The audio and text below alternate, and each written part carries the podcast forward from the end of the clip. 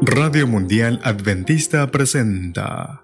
Para tener vida abundante, aprenda a pensar en positivo y descubrirá cómo transformar infavorable lo negativo y cómo sacar el máximo partido de todo momento y circunstancia. Aprenda a pensar en positivo. Le enseñará a ir subiendo con paso firme, peldaño tras peldaño, por la escalera de la auténtica felicidad con Rodrigo Josué Rivas. Continuamos con nuestra serie Cómo fomentar sentimientos positivos. Nuestro tema de hoy, agradecidos. ¿Nos hemos librado alguna vez milagrosamente de la muerte en algún accidente? En tal caso, quizás hayamos quedado temblando por un buen rato, debido al terrible impacto emocional. Pero más que eso, tal vez hayamos dicho repentinamente, gracias a Dios, gracias a Dios una cuarentena de estudiantes estaba de gira artística por el interior del país. Era de noche. El conductor del autobús no conocía aquella región y cuando llegó a una bifurcación de la carretera, estaba por doblar a la izquierda. En ese preciso instante, uno de los jóvenes viajeros se acercó al chofer y le indicó que doblara hacia la derecha.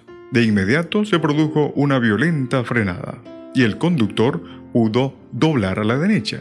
Antes de terminar de dar la curva completa, escuchó que un tren expreso atravesaba a toda velocidad la ruta que ellos habrían tomado.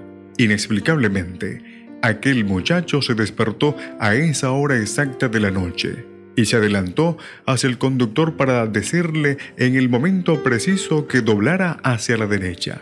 De no haber sido así, se habría producido un accidente fatal con la pérdida de numerosas vidas. Conversemos hoy con ese grupo de jóvenes y todos ellos nos dirán que fue la mano poderosa de Dios la que los libró de la muerte.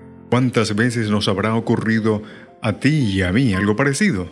Salvados de problemas, de accidentes graves o errores fatales, todo porque actuó a tiempo la mano providencial de Dios. Pero frente a tales hechos, ¿Reconocemos que la protección divina estuvo con nosotros? ¿Cuánto recibimos a cada instante del gran dador?